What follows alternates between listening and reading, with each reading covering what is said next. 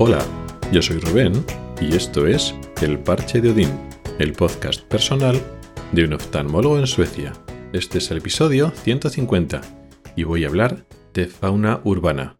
Pero antes quería mencionar y dar las gracias a un podcaster, Dani, que hace el podcast Haciendo el Sueco, ya lo he mencionado alguna vez, es un podcast personal, el diario de Haciendo el Sueco, un podcast personal de un español que vive en Estocolmo, lleva muchos años en Suecia y como la otra vez os lo recomiendo. Y es que el otro día, creo que fue el penúltimo episodio, pues mencionó mi episodio, el episodio de mi podcast del parche de Odín, que estuve hablando de la sensación térmica y él estuvo ampliando información explicando, bueno, pues lo que sentía cuando salía en Estocolmo, que habían subido las temperaturas, pero como había mucha nieve y hielo, un poco aportando un ejemplo y más información a lo que yo explicaba en ese podcast.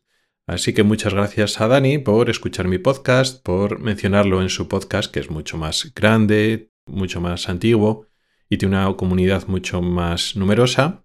Y yo creo que eso es lo bonito de los podcasts, hace ya también muchos años de los blogs, pero ahora mismo de los podcasts, sobre todo de los podcasts de este tipo, que no hay una industria detrás, no hay unos intereses económicos evidentes detrás y convierten el podcast, bueno, en un negocio, que no digo que esté mal, es una visión tan lícita como otras, pero nosotros ponemos en valor el podcast que lo haces porque quieres, sin una primera intención básica de, de monetizar, de sacar un rédito económico y vivir de ello, sino que lo hacemos porque queremos, hablamos de cosas que queremos y se trata muchas veces de tener comunidad, de conocer gente, de intercambiar pues mensajes, opiniones, comunidades que hay alrededor de cada podcast, pero también relacionarte y crear comunidades entre diferentes podcasts. Unos son más famosos, otros, otros son menos famosos, pero aquí tampoco es tan importante por lo que hemos dicho. No se trata de conseguir dinero, sino eso, de crear comunidad y crear un canal de comunicación. Bueno, el tema de hoy se trata de hablar de fauna urbana, pero no lo que se puede entender de fauna como especímenes humanos extraños que nos podemos encontrar por la ciudad. No se refiere a ese tipo de fauna, aunque este apelativo, este eufemismo, lo utilizo yo también alguna vez para referirme ahí va, te encuentras cada uno por ahí, ¿no? Por la calle. No, ahora me refiero a fauna urbana Iba a decir animales de verdad, es incorrecto porque los, seres humanos somos animales, ni más ni menos animales que el resto de animales. Me refiero a la acepción habitual de fauna que se refiere a animales no humanos entendidos en su conjunto en un hábitat concreto.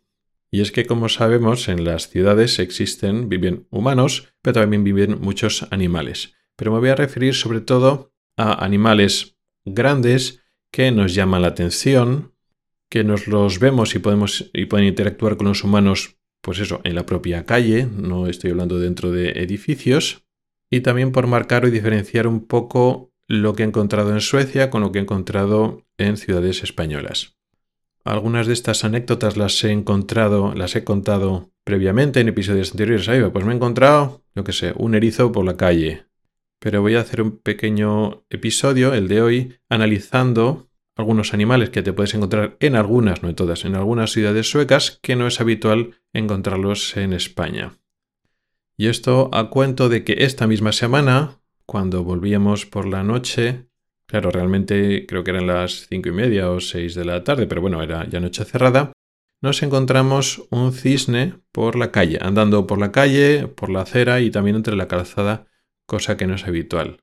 Ya he comentado anteriormente que aquí hay muchos cisnes, en libertad. No es que estén en parques como me he encontrado en España, tampoco es que estén en lagos, igual también hay cisnes en lagos cercanos, pero yo me refiero que aquí los cisnes están en el mar y hay muchos cisnes.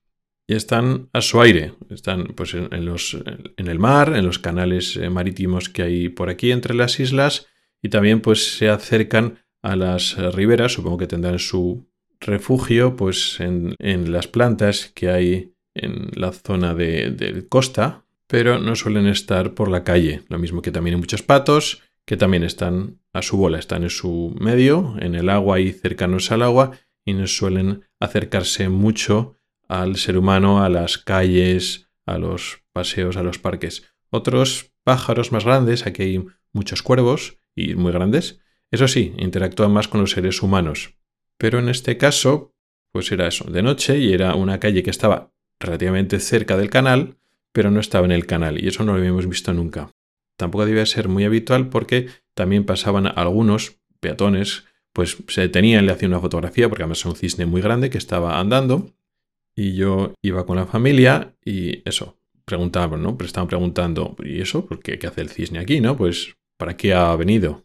Además no se comportaba como otros animales, pues como cuando nos hemos encontrado ciervos, que lo que hacen, están asustados y están huyendo de cualquier ser humano o coche, ¿no? Están corriendo y están nerviosos.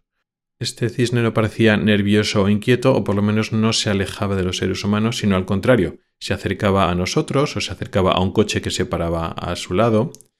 Yo deduje que lo que le pasaba a ese cisne es que tenía hambre, tenía mucha hambre.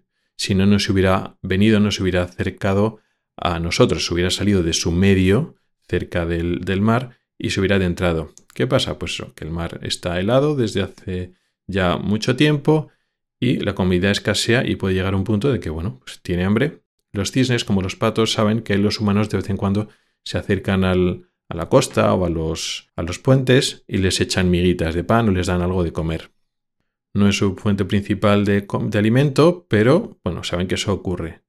Y bueno, pues debido a que la nieve y el hielo cubre pues tanto el mar, que es lo que les alimenta, como supongo, no soy experto en cisnes, pero igual las la hierba o las plantas que están justo en, el borde, ¿no? En los márgenes de los canales y de la costa, pues también estaba helado, pues no tenían para comer.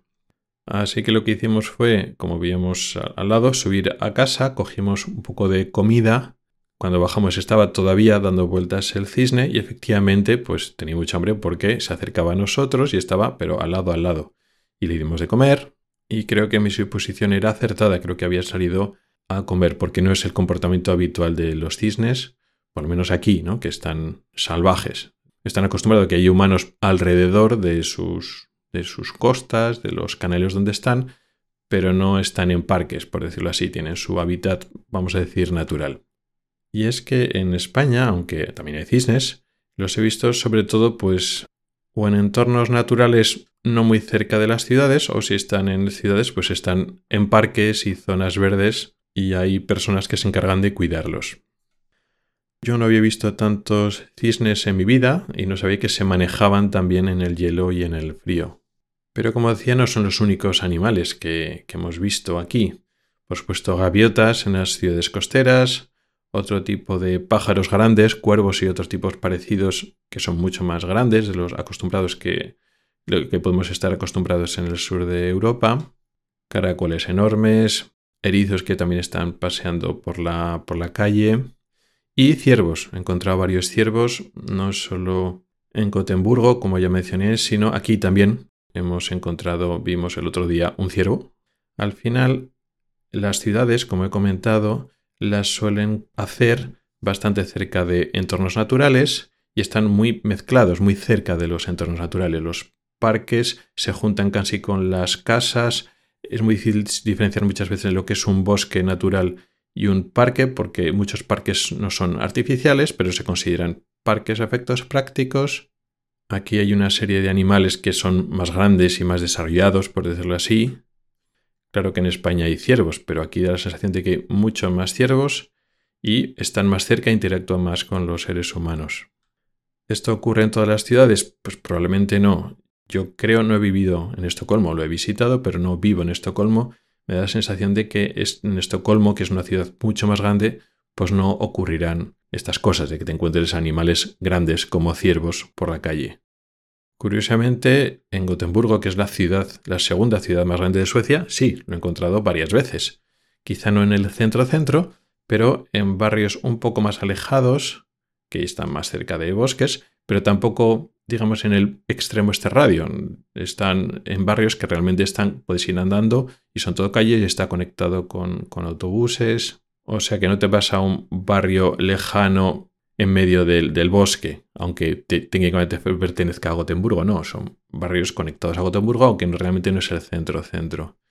Entonces, aunque me da la sensación de que en Estocolmo, con la sensación de ciudad-ciudad, pues es posible que no ocurra mucho. Pero la verdad es que no lo sé porque también es cierto que algunos barrios de Estocolmo o zonas de Estocolmo realmente sí que están cerca de, lagos, de bosques, o sea que vaya usted a saber. Y poco más, no realmente no son cosas muy extrañas, no es como cuando yo que sé vives en Australia, cuando mi mujer estuvo viendo una temporada en Sydney, lo que me contaba de bichos y animales que encontraba son unas cosas como muy raras. No, esto es Europa no hay tanta diferencia, pero hay sutiles diferencias. Lo que comenté el otro día de que por la calle no, pero por en carretera te puedes encontrar pues un alce, eso no ocurre en España. Otras cosas como ardillas y gaviotas, pues eso es exactamente igual que en España. Pero ciervos y cisnes salvajes que entran a la ciudad, pues eso no es tan habitual y eso sí que para mí pues marca un poco la diferencia, son pequeñas diferencias. Y eso es todo lo que quería contaros hoy. Gracias por el tiempo que has dedicado a escucharme. Tienes los métodos para contactar conmigo en las notas del programa. Nos oímos la próxima semana. Hasta el próximo episodio.